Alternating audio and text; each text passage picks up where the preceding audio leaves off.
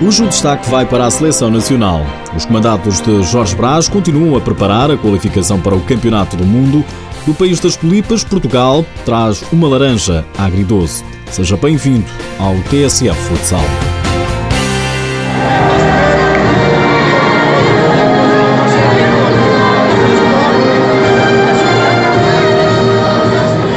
Uma vitória e uma derrota para a seleção nacional. Portugal continua a preparar a fase de apuramento para o Campeonato do Mundo. Esteve esta semana em Roterdão, no país das tulipas, para defrontar a Holanda. Dois jogos particulares. Na segunda-feira, a seleção das esquinas venceu. No dia a seguir, na terça, perdeu. No primeiro jogo, a formação lusa venceu por 4-2. O selecionador Jorge Brás fala numa vitória com momentos de grande qualidade. Foi mais que justa, mas embora o, o resultado seja sempre o, o maior indicador avaliativo, hum, estamos focados, mas é na, na, preparação e na qualidade do processo. E tivemos momentos de, de, de, grande qualidade. Os golos de Portugal foram marcados por Vitor Hugo, Miguel Anjo, Tiago Brito e Joel Queiroz. Joel Queiroz que igualou André Lima como melhor marcador de sempre da Seleção Nacional de Futsal com 107 golos. Jorge Brás lamenta os dois golos sofridos. Isto devia ter sido outro resultado, até acabamos depois de ter ter dois deslizes que não podemos ter a sofrer estes dois golos, ali mais um ou outro, mas uh, quando aos 5 minutos de jogo tínhamos, sei lá, já, já tínhamos uh, passado os 10 remates à baliza, todos à baliza. Acho que espelha a forma como entramos em campo. Vitória por 4-2 na segunda-feira. Na terça, uma exibição para esquecer. Sobretudo, a exibição da primeira parte, que resultou em dois golos da seleção laranja. Ainda assim, o selecionador nacional gostou da segunda parte.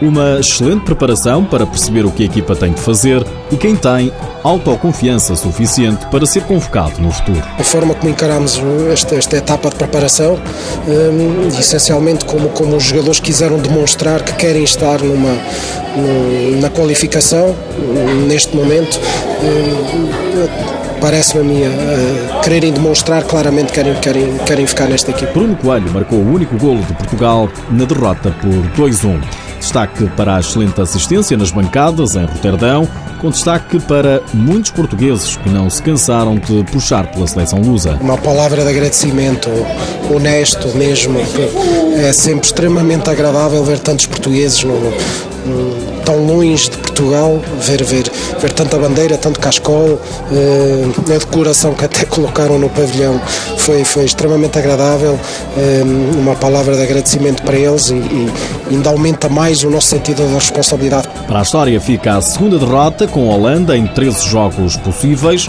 A fase de apuramento para o Campeonato do Mundo da Colômbia em 2016 joga-se em dezembro, na Póvoa de Varzim. Portugal vai medir forças com a Noruega, a Polónia e a Roménia no Grupo 6.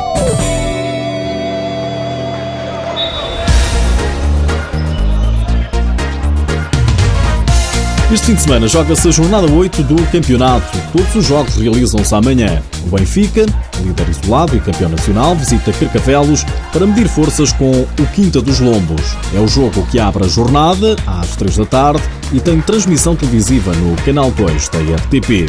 E se o Benfica abre, o Sporting fecha, os Leões recebem às 8 da noite o Borinhosa. As imagens passam na Sporting TV.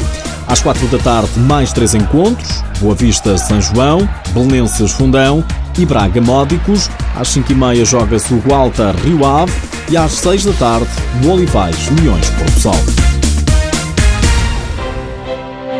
Nas últimas horas, ficamos a saber que Miguel Ângelo do Sporting está em dúvida para a recepção ao Borinhosa. As próximas horas vão ser decisivas para perceber se Nuno Dias pode utilizar o jogador ou não. Para os lados do Bessa há novidades. O Boa Vista contratou Pedro Carvalho, mais conhecido no desporto por Baião.